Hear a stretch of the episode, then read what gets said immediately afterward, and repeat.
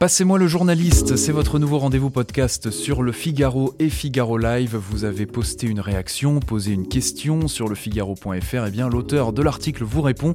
Tout de suite, direction la rédaction du Figaro.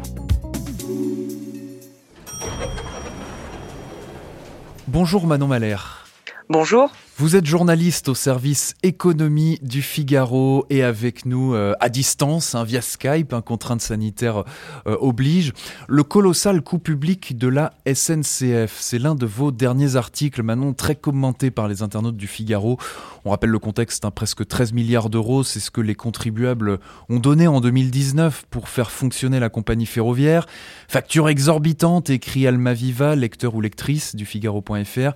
Il faudrait privatiser la SNCF car les contribuables n'ont pas à payer deux fois leur billet.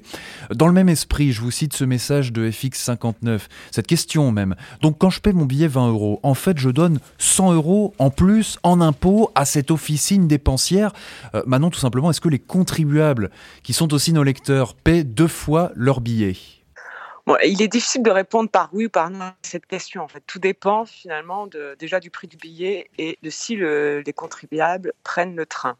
Quand on dit que l'État et les régions ont subventionné la SNCF à hauteur de 12,9 milliards d'euros exactement, donc, cela signifie que la SNCF a donc coûté 12 milliards aux contribuables via les impôts. Je tiens à préciser d'ailleurs qu'il s'agit des ménages et aussi des entreprises, et ce n'est qu'à cela que s'ajoute l'achat des billets.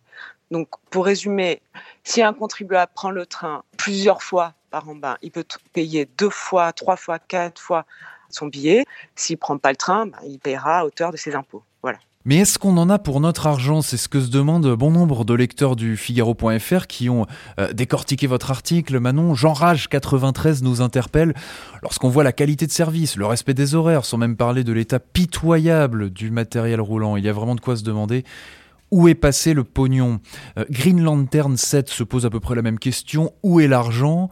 Et puis il y a ce message de Marianne Clotilde euh, avec cette interrogation. Comment ces incapables, ce sont ces mots, euh, peuvent-ils coûter autant avec un service aussi médiocre? C'est révoltant. Manon, est-ce qu'on a une bonne qualité de service à la SNCF au regard de ce qu'on paie en tant qu'usager et en tant que contribuable? François Ecal, donc l'auteur de la note, qui chiffre le coût total à 13 milliards, explique que 5 milliards d'euros ont servi à subventionner les frais de fonctionnement. Il s'agit en fait de la vente de prestations par la SNCF aux autorités régionales qui organisent les transports locaux. Donc en clair, aujourd'hui, les régions n'ont pas d'autre choix que de passer par la SNCF, qui a le monopole, pour faire rouler les trains régionaux et le Transilien, ce qui explique ces tarifs élevés, très élevés. Il y a aussi les aides à l'investissement qui pèsent lourd parce que la facture s'élève à 4,4 milliards d'euros. Et là encore, il y a beaucoup de critiques. Donc toujours selon l'auteur de la note, les lignes TGV ont été privilégiées pendant des années, les petites lignes ont été délaissées et aujourd'hui on en paie le prix. Cela coûte très cher. Parlons à présent des, avantages euh, des cheminots, euh, thématique qui revient pas mal hein. suite à la lecture de votre article hein, sur le Figaro.fr. Manon, la retraite possible à 52 ans, ça coûte une fortune à tous les Français. C'est Jean Tocata qui poste ce message. Beaucoup de salariés, cadres ou non, sont logés gratuitement euh, dans des résidences réservées, écrit Hector 009, tandis que Didier France affirme combien coûte le, le CE de la SNCF Une honte. Est-ce que les, avantages des cheminots coûtent et coûtent à l'usager tant que ça, Manon? Alors dans ces 13 milliards en fait de coûts publics, il y a en fait 3,2 milliards de subventions pour financer le régime spécial des retraites des cheminots. Ça correspond d'ailleurs à 60% des pensions versées. Donc euh, là, on ne parle pas de CE, billets gratuits, etc. On parle du régime spécial de retraite des cheminots. 3,2 milliards d'euros, c'est énorme. Pourquoi? En fait, parce que la caisse de retraite de la SNCF est en déséquilibre.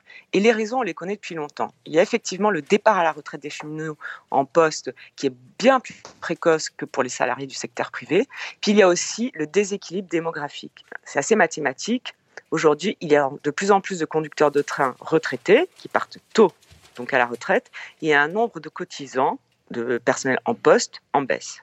L'ouverture à la concurrence dès 2021, c'est la seule solution pour s'en sortir. C'est ce que martèlent maintenant plusieurs internautes du, Figaro.fr, dont Rorigno qui parle, euh, je le cite, hein, d'éradiquer un mammouth impossible à dégraisser. Alors est-ce qu'avec cette ouverture à la concurrence, euh, dont on parle depuis longtemps, l'usager finalement va payer moins cher son billet? Est-ce que le contribuable va payer moins d'impôts? Ça, c'est une question qui reste ouverte. En théorie, l'ouverture à la concurrence du transport ferroviaire domestique en France, donc à d'autres compagnies que la SNCF, devrait faire baisser les prix. Ça va être un processus lent euh, au cours des prochaines années. Et en pratique, il reste à voir, car cette mise en concurrence s'annonce très compliquée, explique donc François Ecal, l'auteur de la note. Tout simplement parce que une mise en concurrence sur un réseau ferroviaire, c'est pas facile. C'est pas comme une mise en concurrence dans d'autres secteurs. Donc il reste à voir. Merci Manon Valère pour votre éclairage et vos réponses au lecteur du Figaro.fr. Le colossal coût public de la SNCF s'est retrouvé sur notre site internet. Et puis vous, chers internautes, on attend avec impatience vos réactions, vos questions sous nos articles pour vous passer le ou la journaliste.